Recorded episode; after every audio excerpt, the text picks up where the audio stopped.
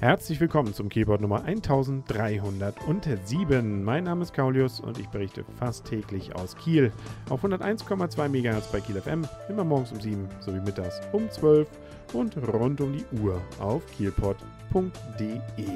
Der Schnee ist weiterhin in Kiel, auch die Kälte haben wir weiter, aber hin da, aber scheint sich ein wenig Hoffnung abzuzeichnen. Es könnte vielleicht ja um Ostern oder kurz nach Ostern mal wärmer werden.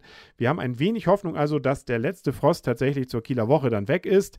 Und äh, das wäre doch schön, weil stehen ja so einige Dinge an und einige Dinge sind eben durch den Frost auch liegen geblieben. Zum Beispiel Holstein-Kiel-Spiele, die haben sich doch dann in letzter Zeit, sagen wir mal so, etwas rar gemacht. Da wird es also jetzt eng im Terminplan. Zum Glück ist man weiterhin auf der Siegerstraße, denn man konnte immerhin im Schneegestöber beim BV Kloppenburg spielen an diesem Donnerstagabend und man hat mit 1 zu 0 verdient gewonnen. 623 heißt es hier, frierende Zuschauer waren dabei und haben gesehen, wie Marcel Schied aus Kiel dann das Tor des Tages gemacht hat, nämlich in der 22. Minute. Leider gab es auch zwei Ausfälle, nämlich Andy Hebler und Fabian Wetter, die entsprechend verletzt vom Platz mussten. Das ist nicht schön und insbesondere bei dem engen Terminplan, der ja vielleicht nach der Entfernung des Schnees und dem trockeneren Wetter bzw. dem wärmeren dann ansteht, dass es dann doch vielleicht ja ganz gut wäre, die gesamte Mannschaft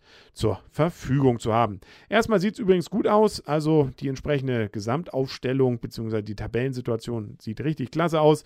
Da hat man jetzt sechs Punkte Vorsprung vor Hannover 96 und auch noch zwei Spiele weniger.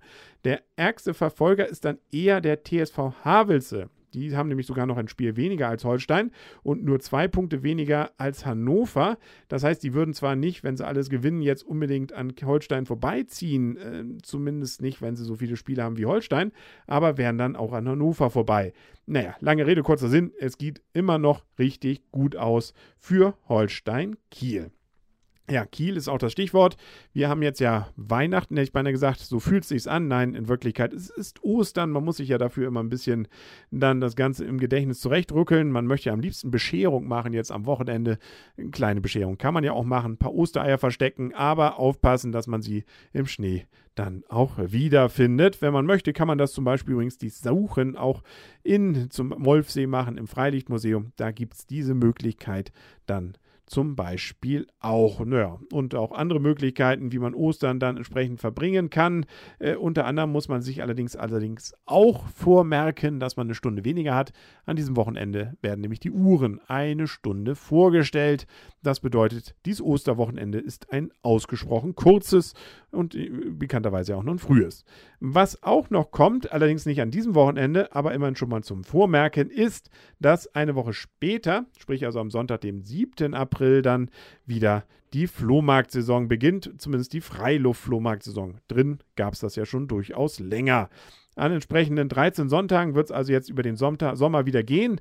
Und es ist so ein bisschen wie mit den entsprechenden ähm, Sommerreifen. Von Ostern bis Oktober gibt es die. Und es geht, wie gesagt, jetzt los am kommenden Sonntag. Da darf dann gekauft und verkauft werden.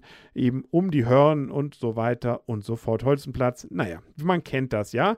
Von 8 bis 16 Uhr. Und wer möchte, kann dann dafür und muss auch bezahlen, wenn er seine Sachen verkauft. Nämlich 5 Euro jeden angefangenen Verkauf. Verkaufsmeter. Und äh, was man nicht verkaufen darf, das sind Neuwaren, Lebensmittel, Pflanzen, lebende Tiere, Waffen im Sinne des Waffenrechts, pornografische Werke und NS-Artikel. Und man muss sich auch noch merken, dass man eigentlich erst ab 22 Uhr am Tag vorher die Markierungen dann in der Stadt anbringen darf, sprich also die Kreidemalereien. Äh, typischerweise passiert das zwar schon zwei Tage vorher, aber offiziell erst am Vorabend ab 22 Uhr und die Markierungen sind auch nur bis 5 Uhr morgens gültig. Wer bis dahin seinen Stand nicht aufgebaut hat und verschlafen hat, der hat dann Pech gehabt. Aufbauen darf man ab 4 Uhr.